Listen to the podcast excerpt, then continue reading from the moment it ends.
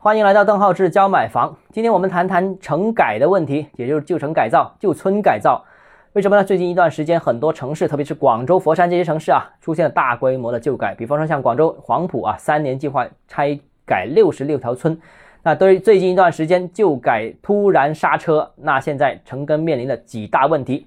第一个，现在目前看宏观政策不明朗。前段时间集中提出若干的不行，包括不允许片区的改造比例高于百分之二十。那什么叫片区？其实不太清楚，怎么定义百分之二十也其实也不太清楚。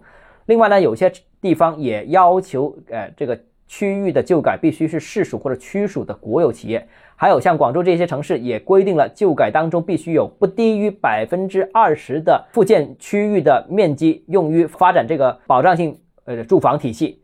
那现在各种的不行，那怎么才行？其实现在不明确，只知道有些不行，什么才行不知道。那所以未来需要摸着过河的开发商，也需要有。摸着石头过河精神的地方政府，这个是考验大家对政策的理解，也是考验制度上的创新思维。但这段时间大家都显得比较保守，这个一定会维持一段时间。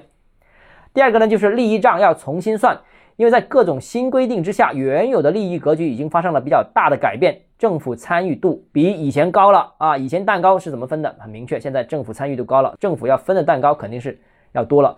蛋糕怎么切，可能要重新思考。另外，成本也改变了。刚才我们谈到了这个有百分之二十的面积要发展这个保障性租赁住房，或者说保障性住房体系，那呃可切的蛋糕总数也高了，成本也高了。那怎么分，这也是一个问题。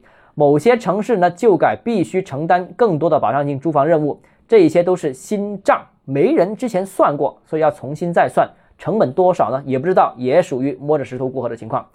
第三个呢，就是没钱没得办啊，这个大家最近知道了，很多开发商都出出现了资金紧张的情况。那现在啊，很多的旧城改造、旧村改造都出现了停滞状况，那因为开发商资金不到位吧，所以这个工作只能停下去。那后续的问题怎么样？现在不知道啊。据说最近有一些地方的一些旧改拆迁已经批下来，合同已经签了，人已经搬走了，发现这个补偿款要迟点再发，于是搬出去的村民又重新搬回来了，这种情况也有啊。那尽管问题不少，但我个人觉得旧改还是会改下去的，这个工作肯定会推进，因为这是大城市节约用地的必由之路。大城市不可能无限制的摊大饼嘛，那肯定要节约用地，有些用地用于生态，有些用地用于耕作等等啊。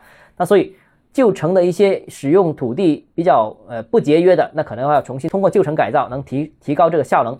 呃，同时也是房企回归一二线城市的一个重要选择。房地产企业已经发现三四线城市的楼市不行了，所以还得回归一线城市，所以还得要参与到旧改，因为一二线城市的旧改是土地供应的一个很主要的一个来源，所以还得回去。这个也是大开发商躲开招拍挂，因为招拍挂利润很低嘛，控制拿地成本的一个很重要的一个战略。我觉得旧城得还是得继续推进下去。那进一步情况怎么样？我们拭目以待。好，今天节目到这里啊！如果你有其他疑问想跟我交流的话，欢迎私信我，或者添加我个人微信，账号是教买房六个字拼音首字母小写这个微信号 d h e z j m f。我们明天见。